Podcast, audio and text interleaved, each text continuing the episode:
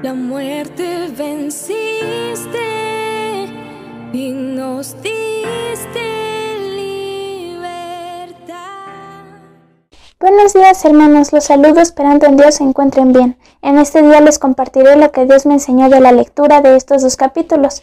Pero antes de empezar vamos a orar a nuestro Dios y los invito a que desde sus casas cierren sus ojos y oren en familia.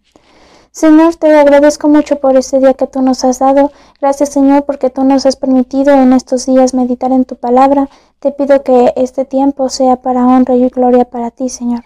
Te pido que tú nos dirijas y ayúdanos a que cada día leamos de tu palabra y permítenos aprender cada día más de ti. En el nombre de Jesús. Amén. Y voy a comenzar leyéndoles Lucas 16. Pero antes eh, he titulado este esta reflexión como ante los ojos de Dios. Y voy a leer Lucas 16, 10. El que es fiel en lo muy poco, también en lo más es fiel, y el que en lo muy poco es injusto, también en lo más es injusto.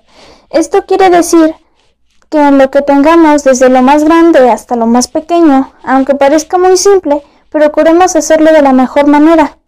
Hagamos las cosas para Dios y no para los hombres. En el versículo 13 nos dice, ningún siervo puede servir a dos señores, porque o aborrecerá al uno y amará al otro, o estimará al uno y menospreciará al otro. No podéis servir a Dios y a las riquezas. Esto es como el agua y el aceite. No se pueden mezclar porque pues no se fusionan. Como ven, por mucho que uno los revuelva, el aceite y el agua no se revuelven. Siempre se van a separar de igual manera, no podemos decir que servimos a Dios sirviendo al mundo. No es algo que se pueda funcionar porque siempre algo te va a separar del otro. El versículo 14 y 15 nos dice, y oían también todas estas cosas los fariseos, que eran avaros y se burlaban de él. Entonces les dijo, Vosotros sois los que os justificáis a vosotros mismos delante de los hombres, mas Dios conoce vuestros corazones, porque los que los hombres tienen por sublime delante de Dios es abominación. Ante la gente podemos aparentar ser muy buenas personas, pero ante los ojos de Dios nada le es oculto, y Él conoce lo que hay dentro de nuestros corazones.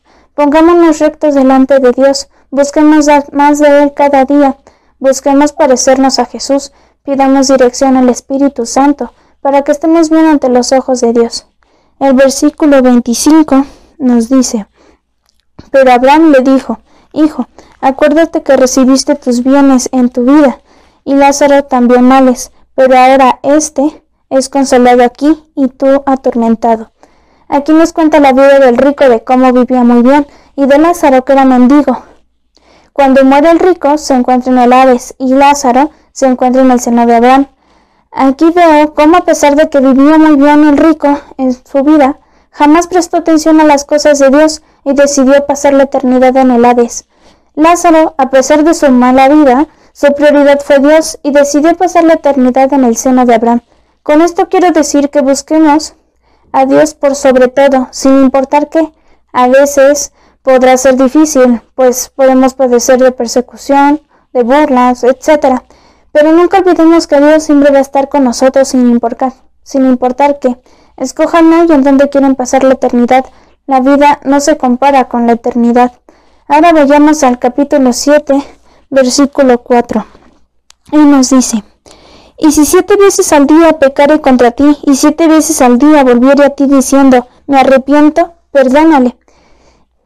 A veces nos es difícil perdonar, pero pensemos cuántas veces Jesús nos ha perdonado a nosotros. De igual manera nosotros perdonamos, y cuando nos cueste trabajo hacerlo, pidamos a Dios que nos ayude y que nos dé de su amor en nuestros corazones para hacerlo. El versículo 5 nos dice, Dijeron los apóstoles al Señor, aumentanos la fe.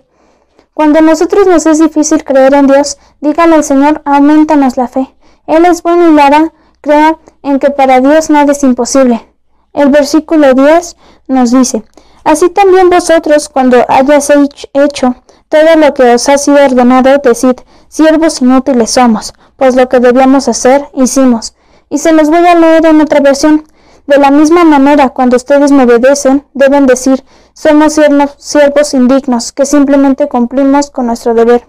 Aquí nos habla de que tenemos que tener un corazón humilde, porque quienes somos alados de un Rey perfecto.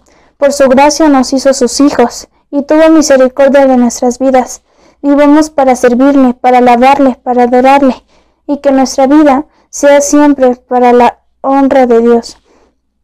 Del versículo 15 al 19 nos dice, Entonces uno de ellos, viendo que había sido sanado, volvió glorificando a Dios a gran voz, y se postró rostro en tierra a sus pies, dándole gracias, y este era samaritano. Respondiendo Jesús, dijo, no son diez los que fueron limpiados, y los nueve, ¿dónde están? No hubo quien volviese y diese gloria a Dios, sino este extranjero. Y le dijo, levántate, vete, tu fe te ha salvado. De los diez que fueron sanados, solo uno regresó para darle gracias, y era un extranjero. De igual manera no se olviden de darle gracias a Dios por todo lo que hace en sus vidas. Por el simple hecho de seguir vivo hoy, hay que darle gracias a Dios, pues nos permitió un día más de vida. Recuerde, dar gracias en todo porque esta es la voluntad de Dios para con vosotros en Cristo Jesús. En 1 de Tesalonicenses 15, 18 lo puede buscar. El versículo 20 nos dice, preguntando por los fariseos cuándo había de venir el reino de Dios, les respondió y dijo, el reino de Dios no vendrá con advertencia, ni dirán, él aquí o él allí, porque aquí el reino de Dios está entre vosotros. Cuando la venida del Señor Jesucristo esté cerca, se levantarán falsos profetas. Tenemos que estar en comunión con Dios, pedir que nos abra el entendimiento al leer de su palabra y pedir sabiduría y dirección para no caer en falsa doctrina. Del versículo 24 nos dice, porque como el relámpago que al fulgurar que al fulgurar resplandece desde un extremo del cielo hasta el otro, así también será el Hijo del Hombre en su día. Pero primero es necesario que padezca mucho y sea desechado por esta generación, como fue en los días de Noé. Así también serán los días del Hijo del Hombre. Comían, bebían, se casaban, hasta el día en que entró Noé en el arca, y vino el diluvio y los destruyó a todos. Asimismo, como sucedió en los días de Lot, comían, bebían, compraban, vendían, plantaban, edificaban, mas el día en que Lot salió del Sodoma, llovió del cielo fuego y azufre, y los destruyó a todos. Así será el día en que el Hijo del Hombre se manifieste. Todo el que procure salvar su vida la perderá, y todo el que la pierda la salvará. Y en el 36 nos dice, Dos estarán en el campo, el uno será tomado y el otro será dejado. Tenemos que estar alertas, tenemos que despertar. La venida de nuestro Señor Jesucristo está cerca.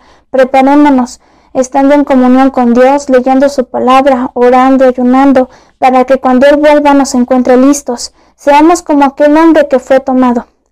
Por último les voy a leer el versículo 37. Y respondiendo le dijeron, ¿Dónde, Señor? Él les dijo, donde estuviera el cuerpo, allí se juntarán también las águilas. Estemos atentos a las señales ya que se están cumpliendo las profecías. Acerquémonos a Dios de corazón, busquémosles por amor a Él. Cristo viene pronto. Los invito a leer su palabra. Es de aliento de vida y de gran bendición. Dios les bendiga.